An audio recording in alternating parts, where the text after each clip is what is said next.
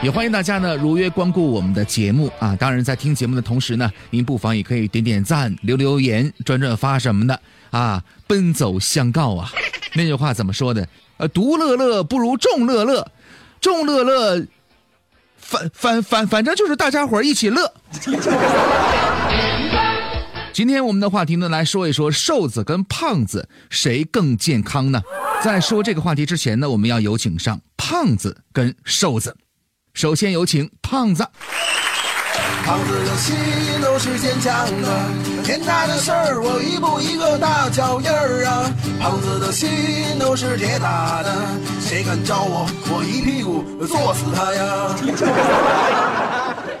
嗯，不敢惹，容易被坐死。啊，接下来呢，让我们有请瘦子。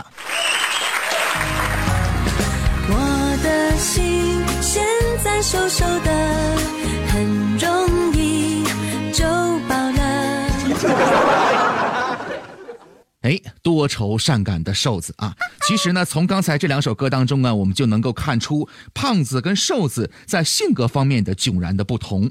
那么在健康方面，他们又是怎样的一种表现呢？根据研究人员对六千多名平均年龄十六岁的肥胖人士进行研究发现呢。这些所谓的肥胖人群跟正常体重的人群相比呢，结果是那些超重的人健康程度上比那些反复减肥、反复反弹体重的改变体重的人健康水平要更高。你心烦吧？你悲剧了吧？我胖我高兴啊！这干什么玩意儿啊？这倒霉三丫蛋玩意儿，我我还我还没说完呢，老实点。咱们接着来说啊，那么在各项的指标的对比测试当中啊，并不能证明瘦人的健康程度优于胖人。比如说那些规律饮食、规律运动，并且呢依然超重的人呐，他的健康水平呢就要高于那些经常抽烟的、放浪生活的那些瘦人。另外呢，最新的一项研究表明啊，轻微的。请注意我的用词啊，轻微的偏重者寿命呢比正常体重的人呢还要高一些。哎，可是为什么会这样呢？科学家就解释说呢，多余的脂肪可以为疾病甚至是伤痛来蓄积能量，使患者呢更容易康复。啊，这就不难解释我们在医院当中啊，体格子好的人他康复的就快。根据美国的医学杂志报道说呢，体重指数啊，在二十五到三十的微胖者当中，他的死亡几率呢，比正常体重的人要低；而体重指数大于三十五的超重的人，那么他的死亡风险呢，又会比正常体重的人呢显著增高。胖人和瘦人的健康程度进行比较是有条件的，比如政治条件、社会条件、年龄条件，甚至是气候条件。比如在政治动荡、战乱或者是饥荒的年代，胖人有更大的几率呢是度过艰难的岁月，并且得以生存。同时呢，胖人对急性外源性的疾病或者呢外伤的康复能力呢要明显的占有优势。别跟我说你多瘦啊，你姐我不稀罕你那瘦骨来柴的样儿啊。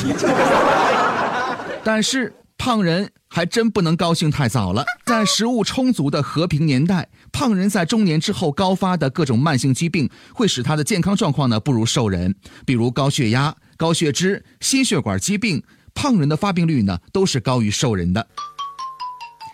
你咋不唱歌了呢？你倒是唱啊！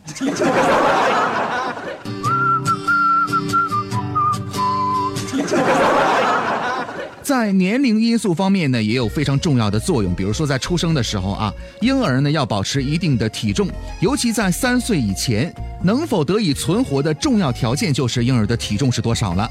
那么三岁以前的婴儿呢，体重大啊，体重的多少跟健康状况呢是成正比的。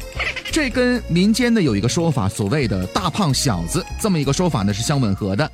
随着年龄的推移，青春期肥胖也不会造成很多不利的健康影响。但是呢，大体重的真正烦恼呢，一般在中年以后，因为慢性病、关节炎这样的一些疾病啊，就开始找上胖人了。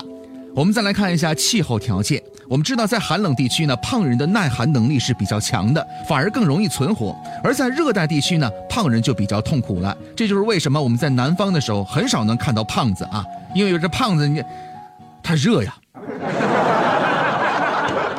所以说呢，我们说了这么多，太胖和太瘦都不是健康的。